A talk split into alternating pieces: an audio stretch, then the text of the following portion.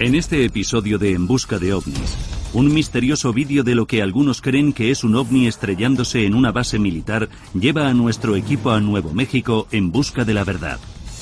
Estamos siendo visitados por una forma de inteligencia tecnológicamente muy avanzada. ¿Quiénes son y por qué están aquí? No puedo responder esas preguntas. Pero su búsqueda de respuestas los conduce a una pregunta más importante. ¿Está relacionado el ejército con avistamientos de ovnis, inclusive el incidente de Roswell de 1947? ¿Qué ha sido eso? En busca de pistas, Ryder, Bane y James se enteran de que hay un hombre que afirma que formó parte de una unidad militar secreta que retiraba los restos de ovnis siniestrados. El ocupante no era humano. En una carrera para investigar estas alegaciones, el equipo busca respuestas en Roswell, donde realiza un hallazgo increíble. Parece que se mueve. Ryder para Ben y James. Acabo de ver algo. ¿Qué es eso? Fijaos, fijaos. Mirad esto. Madre mía. Fijaos en esto. Eso no es una nave terrestre. ¿Has visto eso? Los avistamientos de objetos no identificados tienen explicaciones convencionales. Por primera vez en mi vida, creo en la posibilidad de que los ovnis existen. Buscar pruebas es lo más importante para mí porque vivo para ello, es lo que siempre he soñado hacer. Dios mío. Madre mía. En busca de ovnis, zona de aterrizaje para ovnis.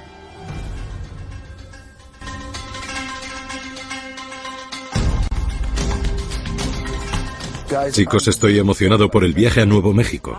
Yo también, porque en la zona hay muchos avistamientos de ovnis. Nos dirigimos a la localidad de Álamo Gordo, donde está ubicada la base Holloman de la Fuerza Aérea y el campo de pruebas de misiles White Sands. Lo interesante es que está a 160 kilómetros al este de la localidad de Roswell, donde se produjo el incidente más famoso de la historia de los ovnis. Estamos aquí por un vídeo que nos entregó Ted Loman, un legendario entusiasta de los ovnis, que muestra lo que muchos creen que es un ovni estrellándose en el desierto. Aquí tengo el supuesto choque de un ovni en la base de misiles White Sands. Es un objeto blanco elíptico. Rebota, remonta el vuelo y al final... Explota. Sí, Entre los aficionados a los ovnis hay dos bandos, los que creen que el vídeo es auténtico y que son imágenes del accidente de un platillo volante, y los que piensan que se trata de un misil de la base que perdió el rumbo. Después de casi 20 años investigando ovnis, estas imágenes me parecen convincentes. El objeto choca contra el suelo y salta. Es evidente que tiene forma de disco. Pero esa estela que deja dice misil. Está quemando algo, lo que lo propulsa.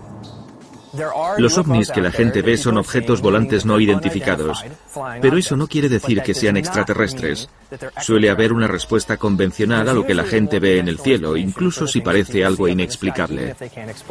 En este caso, James ve un platillo y yo un misil. Rebota como si fuera una tortita. Ya, pero está unido a lo que le hace rebotar. ¿Los misiles tienen forma de lápiz o de tortita? De perfil parecen iguales. Pero no rebotan como tortitas. portaos bien. Solo digo que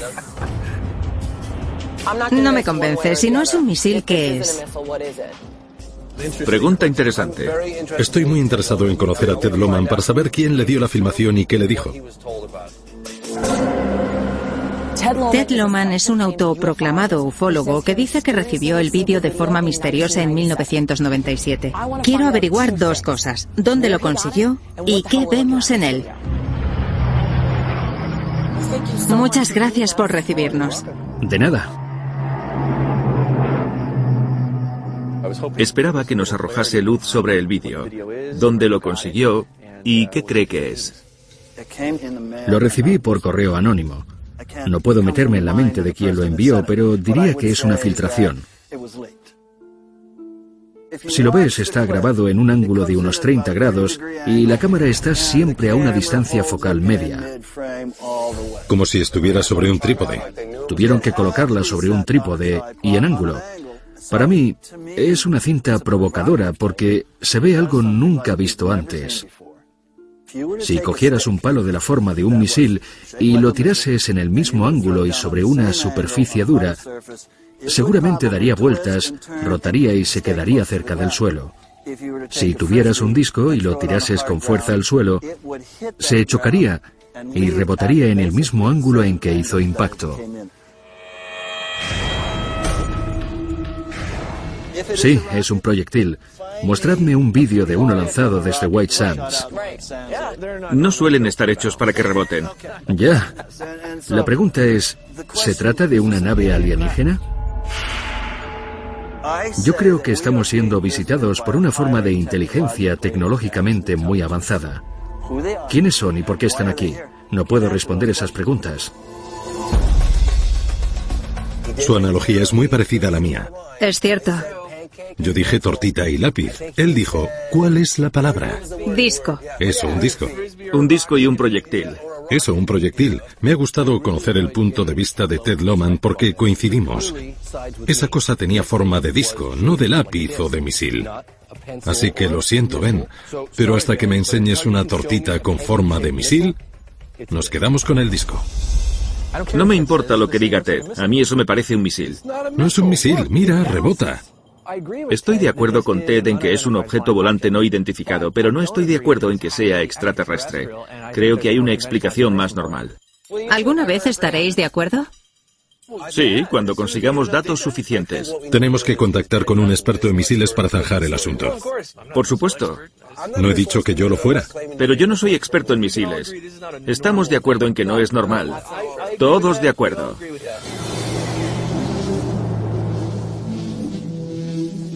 Para zanjar el debate de una vez, Ben y yo acordamos reunirnos con un teniente retirado que probó misiles en White Sands.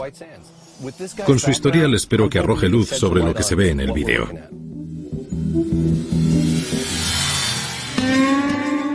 Mientras Ben y yo lo vemos, Ryder buscará una atalaya que domine el valle donde, según parece, la gente ve ovnis. Necesitamos respuestas acerca de esto. Sí. Vale. Es nuestro debate amistoso. Sí. Llega y choca una vez. ¿De qué se trata?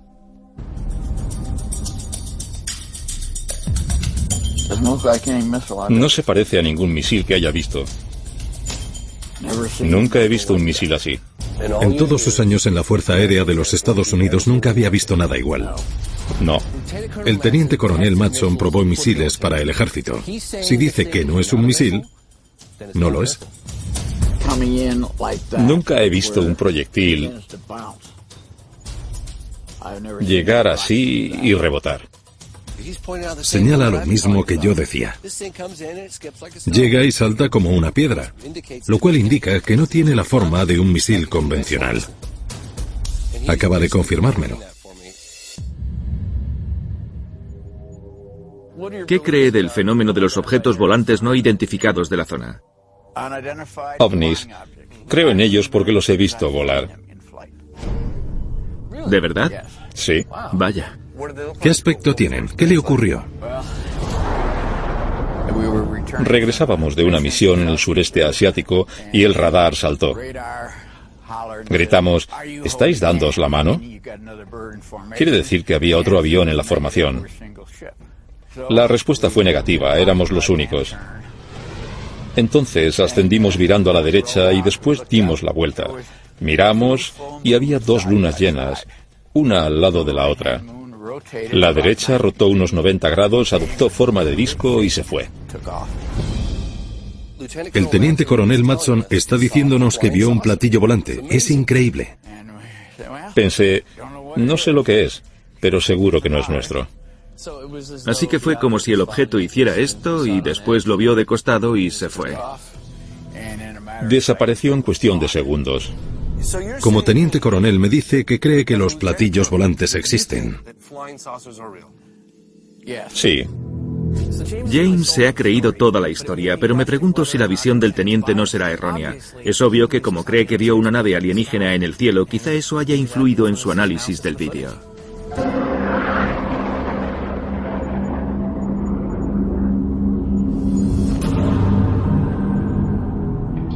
Desde hace décadas, este es un foco de actividades extrañas. Ryder encontró una buena atalaya. Podemos ir y estudiar la zona para ver si vemos algo nosotros mismos. Vaya. Al oeste está White Sands. Parece ser que la base aérea de Holoman también usa White Sands para sus pruebas. Son casi lo mismo. Efectivamente. ¿Sabes qué? Este es uno de los mejores puntos de visión de la base.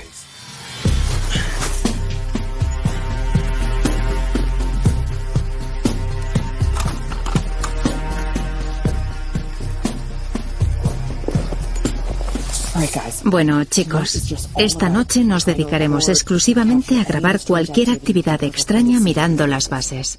De acuerdo. Holoman está por allí. Y White Sands ocupa todo este terreno. Tiene kilómetros de largo.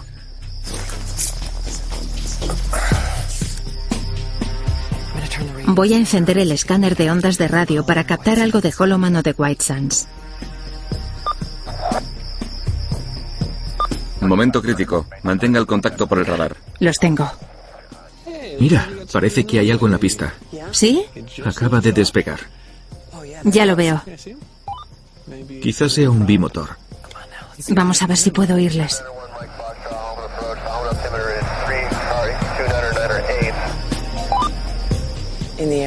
Está volando, sin duda parece un avión. Si te fijas, es imposible confundirlo con un ovni. ¿Ves? Mira, fíjate. Cuando el ángulo cambia, parece que las luces aparecieran y desaparecieran. Por eso se producen tantos avistamientos de ovnis, porque la gente no está acostumbrada a ver un avión. Silencio, están hablando de nosotros. ¿Qué? Recibo una señal desde Rocket Park. Dios mío.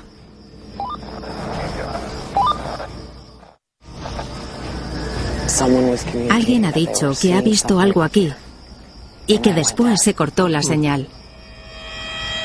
Como si no supieran que estamos aquí. Es como ir a la zona 51 y pensar que no detectan nada alrededor del perímetro de la base. Vamos a tener que subir porque me cuesta mucho distinguir la estructura de la base desde aquí. Sí. Estoy segura de que si la viéramos desde un punto más alto tendríamos una vista mejor del espacio aéreo sobre la base. ¿La comunicación de tráfico aéreo que oímos es una coincidencia o es que hay alguien en la base siguiéndonos la pista? Sea como sea, tenemos que continuar porque apenas hemos arañado la superficie de esta investigación en Nuevo México. Estoy convencida de que tenemos que encontrar a alguien que posea experiencia no solo militar, sino que haya trabajado con objetos como ese. Hemos venido para obtener respuestas sobre este vídeo que algunos dicen muestra a un ovni estrellándose en una base de la fuerza en Nuevo México. D. Grag trabajó 29 años en la base aérea de Holoman. Si alguien sabe lo que sucede en el ejército, es él. ¿Podría describirnos su experiencia en Holoman? Era analista jefe y mi cometido era analizar el funcionamiento de los asientos eyectables de las cabinas de los aviones. Teníamos que ver si la tripulación resultaba herida o moría o si estaba segura. Cuando trabajó allí oyó hablar del aterrizaje de un platillo volante en la base aérea de Holoman.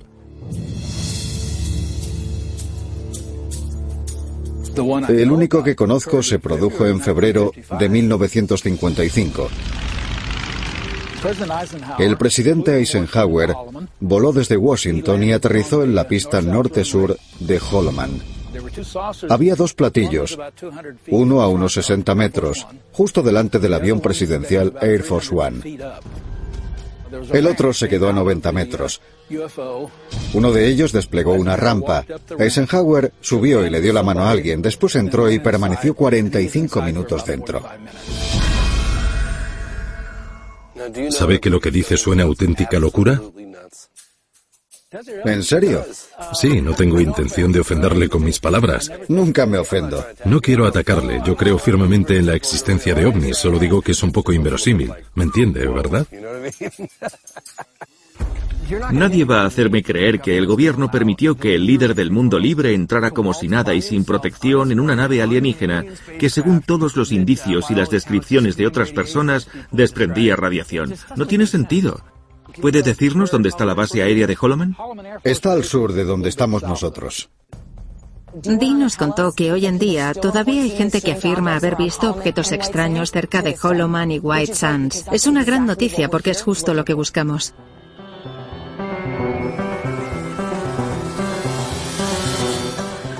Marchamos montaña arriba para tener un buen panorama de las bases militares. Quiero ver lo que los lugareños dicen que están viendo por aquí.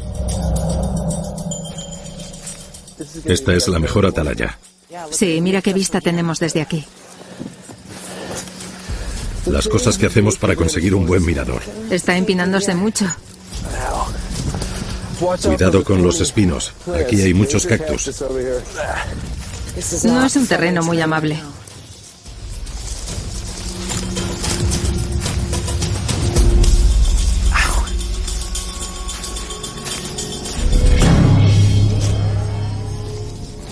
Claro a la izquierda. Esto está bien, es una buena atalaya. Fíjate en la vista. Voy a instalar el telescopio con la cámara de vídeo. Vamos a familiarizarnos con los cielos de Holloman. Ben, ¿tienes la cámara? Sí.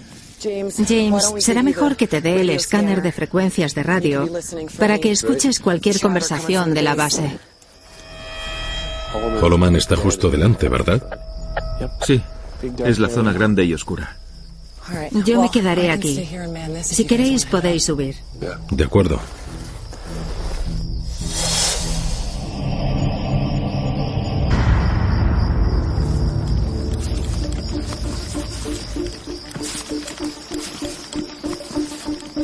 Por una parte tenemos la historia de Eisenhower y del ovni en Holloman.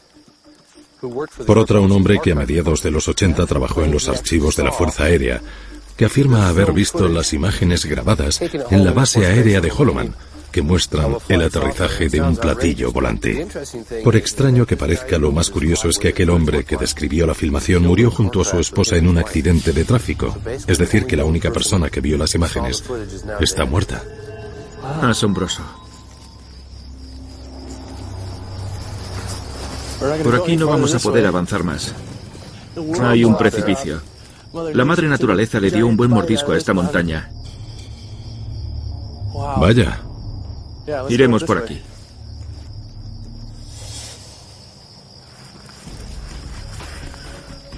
Está muy nublado. No es el mejor cielo para observar. No he visto nada que se parezca a un vuelo extraño. La base está tranquila. Ryder para Benny James. Adelante. Solo quería saber cómo estabais y contaros que tengo visión directa de la pista de aterrizaje de Holloman. He reconocido la zona con el telescopio y no he visto nada anormal. Recibido, Ryder. Nosotros estamos a medio camino de una atalaya mejor que la anterior. Recibido. Contadme qué veis desde allí. De acuerdo, después te llamamos. Corto y cambio. Recibido.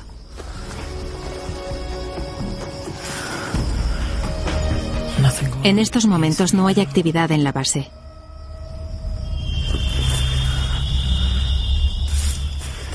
¿Qué ha sido eso? ¿Qué es eso? Vámonos. Ryder para Benny James. Acabo de ver algo. Se mueve por la colina de aquí. Voy a buscar un lugar para verlo. Baja por la colina. Ryder, ven. Cambio. Ryder. Ryder, ten cuidado. Maldita sea. ¿Dónde estás, Ryder? Ryder, aquí Ben y James. ¿Estás bien? Cambio. Esto no pinta bien. ¿Se ha caído? No lo sé. Ryder, ven, cambio. Hola. Estaba intentando seguir lo que vi y conseguir un buen punto de visión, pero desapareció detrás de esta montaña al sur de nosotros. Lo perdí de vista y casi me despeño por una cornisa.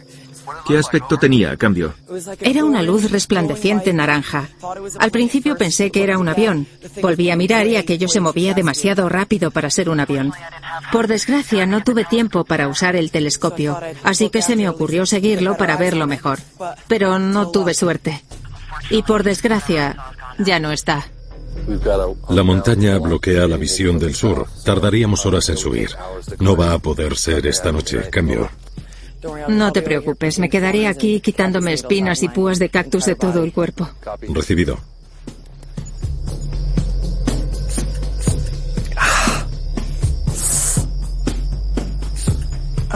Qué alivio, qué alivio.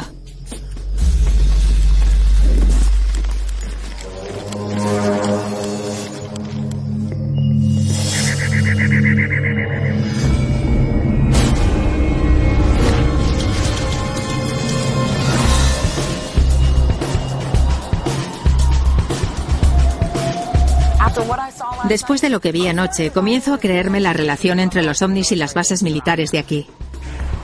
Por eso nos encaminamos a Roswell, para hablar con un militar retirado que dice tener conocimiento de primera mano de esta relación.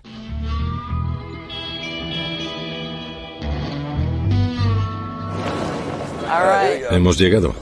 Lo que sucede en Roswell se traslada a la zona 51. Aquí estamos. Dios mío, Roswell me recuerda mucho a Las Vegas. cómo mola. Es una aberración cultural. Todo era alienígena. Había incluso un café del incidente alienígena. Está por todas partes. Me encanta. Sí.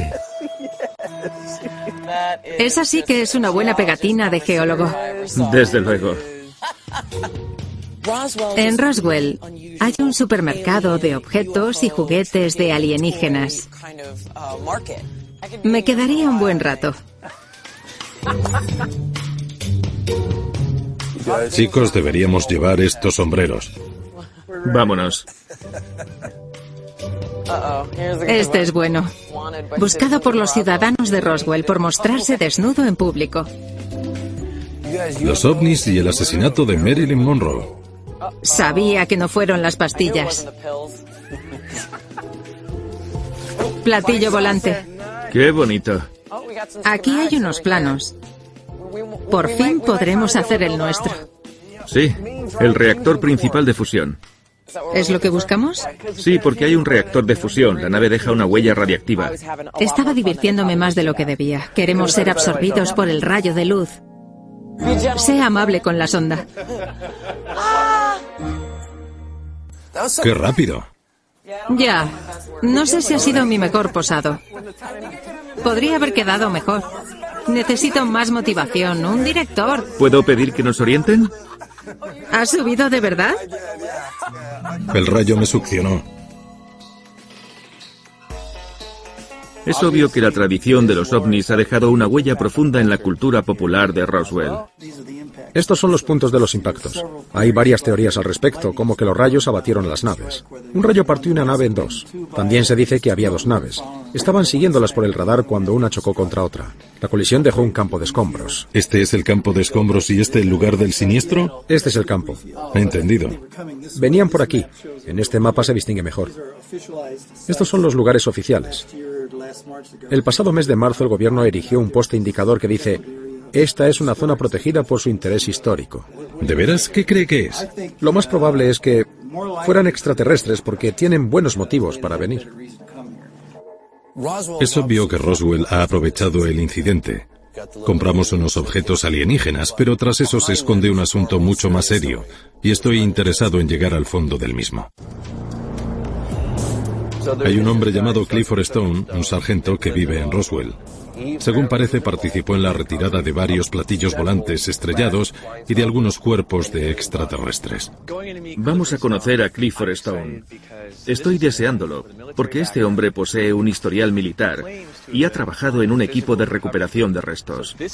Por tanto, para saber el tipo de investigación de restos físicos que tenemos que realizar, me gustaría contar con su punto de vista.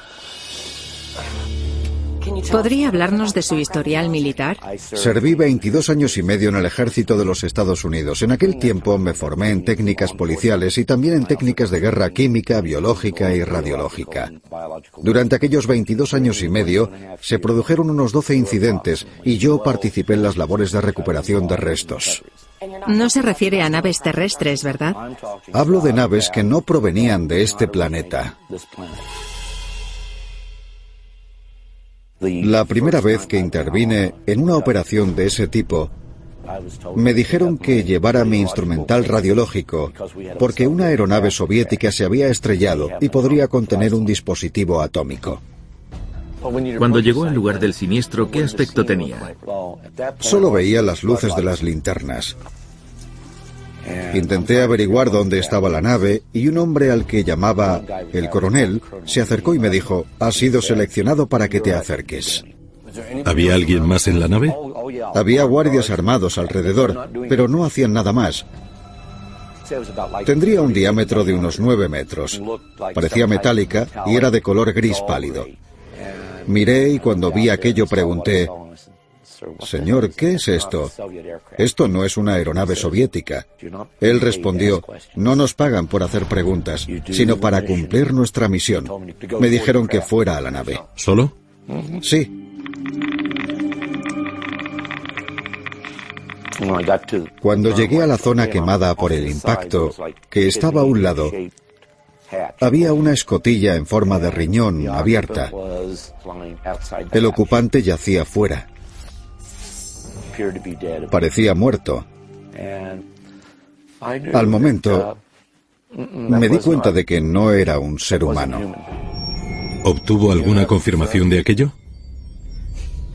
Eso no lo confirman. Esto parece afectarle mucho. ¿Qué siente al volver a contarlo? Me alivia.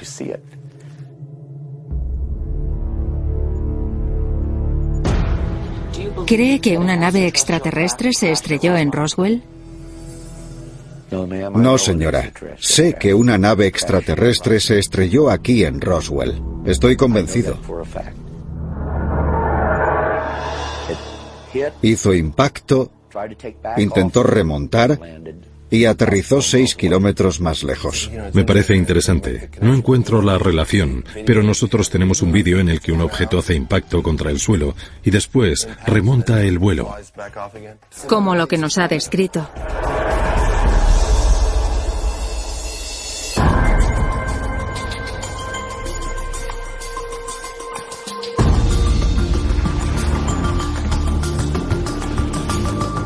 Suponiendo que Clifford Stone diga la verdad, debe de haber algún vestigio de aquellas operaciones de recuperación de restos, bien del impacto o de la recuperación, porque fue una operación considerable.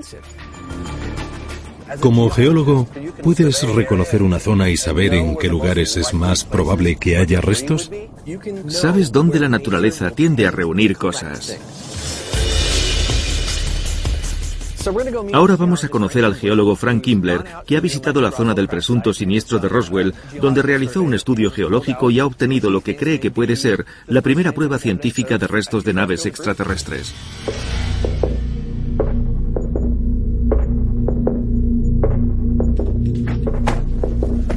Frank, Me parece increíble. ¿Este es el lugar?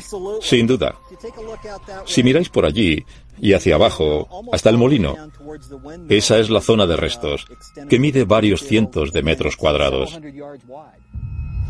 Llevo años hablando y estudiando este lugar, así que llegar al lugar donde creo que una nave espacial se estrelló en 1947 me parece increíblemente emocionante.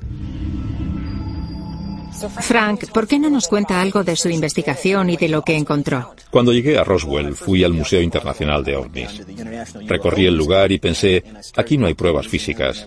Me dije que tenía que aportar mis conocimientos científicos y emplear lo que sé de biología para intentar averiguar algo, pero nadie me dijo dónde estaba aquel lugar.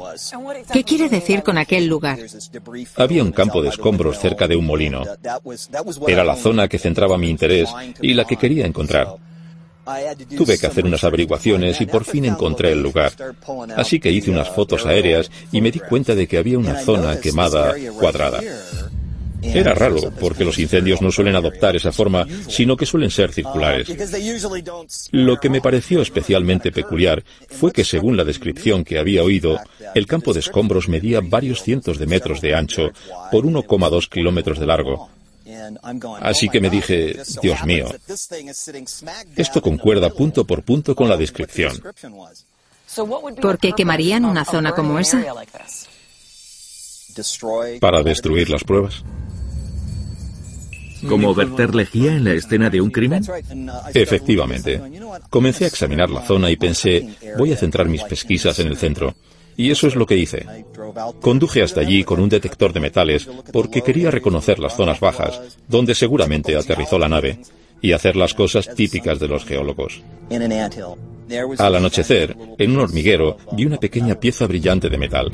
Casi sufrí un infarto. Y este es el material que encontré. Vaya. Algunos fragmentos son muy duros y otros más bien blandos. En total son de dos o tres tipos. Si alguna vez has visto latas de aluminio tiradas en el campo, no se parecen a esto. Frank sacó varios fragmentos metálicos que seguramente provinieran de la nave espacial estrellada en Roswell, Nuevo México, en 1947. ¿Y si lo que tiene fuera de otro mundo? Las consecuencias causarían una conmoción tremenda. Se llevarían las piezas grandes, pero estos fragmentos pequeños quedaron entre la Tierra. A quien me diga que hay un lugar del mundo en el que se estrelló un ovni y ha quedado totalmente limpio, de forma que no quede nada, yo le respondo no puede ser. Frank se valió de métodos científicos para saber de qué están hechos los restos metálicos. Sin embargo, antes de sacar conclusiones apresuradas acerca de su procedencia terrestre o extraterrestre, tengo que reunir más datos, así que tenemos que analizar más fragmentos similares para saber si son iguales. ¿Va a ser la nieve un impedimento? La verdad es que nos impide ver. Menos mal que está en una loma y que tiene un ángulo natural. Frank, esto es... ¿Es el punto cero? Sí, aquí es donde se estrelló. Seguramente llegó así y rebotó. Así que este es el punto del impacto. Sí, cerca de la cima de la loma y luego en el valle. Aunque durante décadas se haya especulado acerca de lo que se estrelló en Roswell, Nuevo México, si hay algo en lo que todo el mundo está de acuerdo es que el impacto dejó un campo de restos tras de sí y que la nave se estrelló y siguió volando, aunque al final se estrelló en otro lugar, algo muy parecido a lo que vimos en el vídeo de White Sands. ¿Cuál es el último punto donde encontró restos? A la derecha de la falda. Y aquí arriba había más. Así que estamos en medio de la zona. ¿Qué te parece, Ben? Propongo que establezcamos una zona de reconocimiento y que cubramos todo lo que podamos. La escorrentía habrá arrastrado algunos restos hasta aquí. Sí. Con el tiempo se depositaron abajo. Estamos perdiendo luz natural, así que ¿por qué no sacamos el equipo y comenzamos a reconocer la zona? Vamos a buscar. Vamos allá.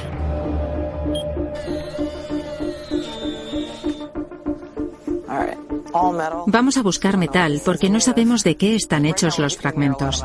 En estos momentos nuestro equipo está detectando mucho metal en esta zona de aquí. Mientras reconocemos la zona vamos al último punto caliente.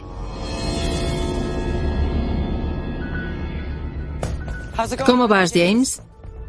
Podría pasarme semanas enteras aquí, seguro que aquí hay restos.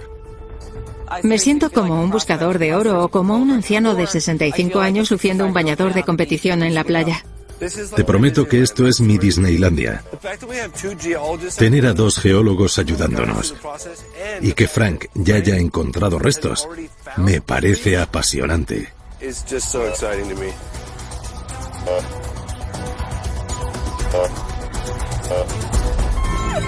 Vaya. ¿Tengo algo? Sí. ¡Tengo algo! ¿Qué es? ¿Qué tienes? No sé, pero tengo algo. Ven, Frank. Escuchad. Aquí hay algo. Desde luego. No sabemos qué puede ser, pero es un hallazgo. Ahí está. Pero no sabemos qué es. Fijaos. Está ahí dentro. Podría ser un resto del siniestro o algo dejado por el ejército cuando limpió la zona, quién sabe. He encontrado algo en el lugar del siniestro.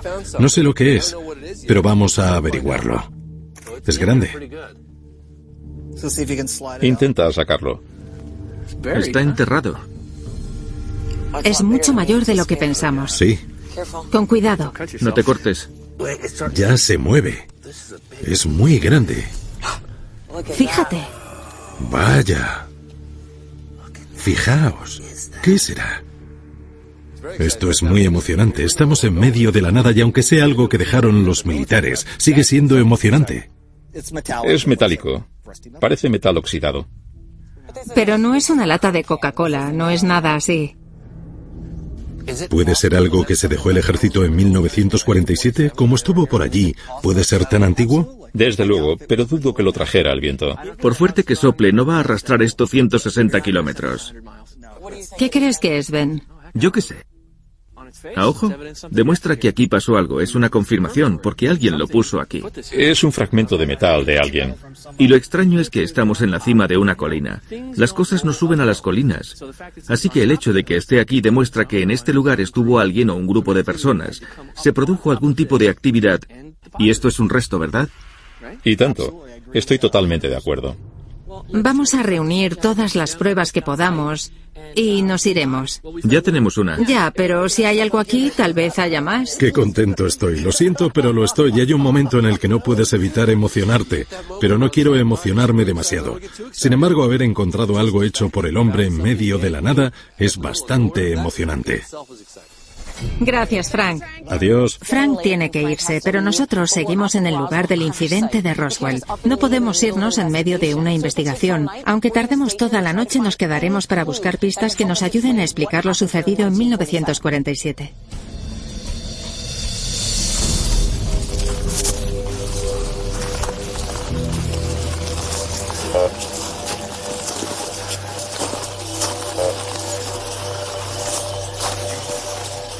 Como geólogo, ¿dónde crees que hay más posibilidades de encontrar restos?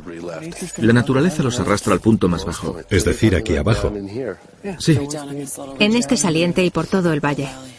Vamos a bajar.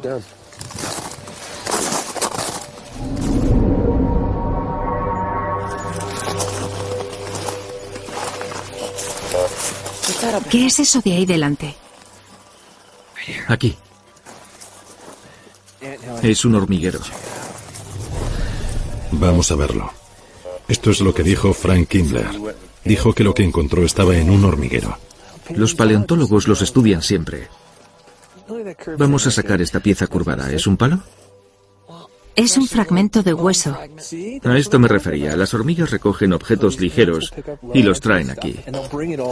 ¿Para qué lo usan? Para erigir sus montículos, en vez de usar guijarros pesados, usan huesos o fragmentos de metales ligeros. Esto es genial. Sería estupendo tamizar la tierra. ¿Saco el colador? Sí. Este es el mejor lugar, ¿no? Que las hormigas trabajen por nosotros. Ahí hay dos. Genial. Muy bien. El terreno está helado. Solo vamos a obtener lo que haya en la superficie. Buscad algo metálico. James, sostén esto. Voy a barrer toda la zona con el detector de metales. Vale, Vosotros seguid con esto. División de trabajo. Divide y vencerás. eso es. ¿Qué es eso? Esa pieza de ahí.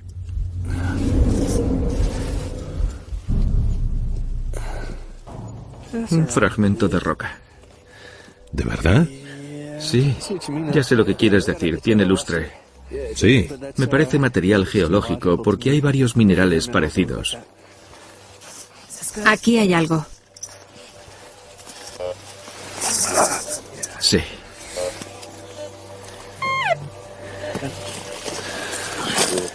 ¿Qué tienes? Sí, es de una roca. ¿Seguro? James, Sí. como eres un experto en el detector, ¿podrías venir? Sí. Lo único que veo aquí es roca y huesos. ¿Podría ser el hielo?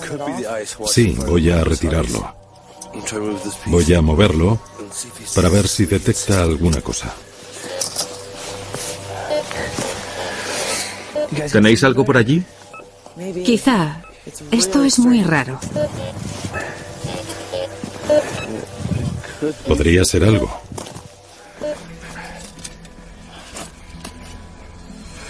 Vaya, fijaos en eso. Miradlo bien, chicos. ¿Qué? Mirad, Madre mía, fijaos, es metal. madre mía. Fijaos, no está oxidado como las otras piezas. Fijaos, Dios mío. he encontrado algo. Es increíble. Hemos encontrado algo. Ya, es un tipo de objeto diferente del de los otros. Desde luego, ¿verdad? Sí, qué bien. Lleva mucho tiempo en el suelo. Vamos. Qué suspense. Vamos. ¿Qué te parece? No sé, hasta ahora una pieza de metal. ¿A qué profundidad está? Voy a ver. Dios mío. Dios mío. Es un botón militar. Fijaos, fijaos. Mirad esto. Vaya. Madre mía, ¿es de la Fuerza Aérea? Tiene alas arriba. Tiene cuatro estrellas. Es un símbolo identificable. Esto casa con lo que nos han contado, que aquí vinieron soldados. A gatas. Peinaron a gatas toda esta zona, así que es fácil que algunos perdieran botones. Claro, ¿de qué otra forma se te caería un botón? No si solo paseas. Si pasearas no se caería un botón. Me pone los pelos de punta. Porque demuestra que aquí estuvo el ejército. Parece de un abrigo. o- De una chaqueta. Sí, Tiene un símbolo que podemos identificar. por eso estoy emocionado. Podemos localizar el regimiento. Sí, porque cada uno tiene su insignia. Vaya. No soy experta en botones, pero parece militar. Sí, parece de la Fuerza Aérea. Sí, nunca sabes qué puedes encontrar. Estoy alucinado. Nunca subestimes una investigación nocturna.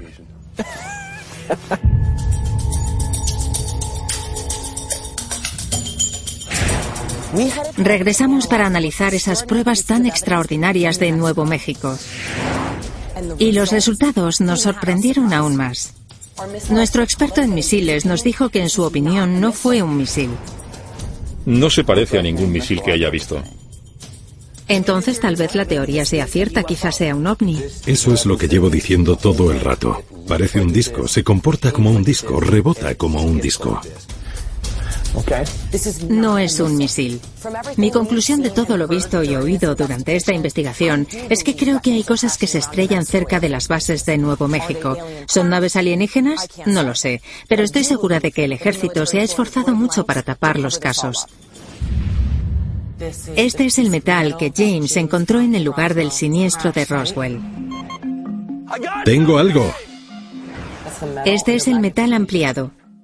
Lo enviamos a analizar y por desgracia no salió nada fuera de lo normal. Es latón corriente. Pero que estuviera allí indica que al menos en la zona se produjo algún tipo de actividad hace seguramente 40, 50 o 60 años. La pieza de metal que encontré no resultó ser de origen extraterrestre. Pero tras investigar sigo convencido de que lo que se estrelló allí no era de este planeta. Dejad que lo ponga aquí. Sin lugar a dudas, este es el botón que encontramos en el lugar del siniestro de Roswell. Y este es un documento oficial que corrobora que el botón lo usó la Fuerza Aérea. Fue fabricado entre 1947 y 1949. Hay tres caracteres. Este, este y este que separan las estrellas. Antes de llevar a cabo la investigación no estaba convencido de que en Roswell hubiera pasado algo. Parece de un abrigo o... De una chaqueta. Sí, demuestra que aquí estuvo el ejército. Después de encontrar el botón del abrigo de un miembro del ejército del aire, creo que allí pasó algo. Haber confirmado que allí se produjo algún fenómeno es mucho para mí. Pero eso no significa que tuvieran que ser extraterrestres.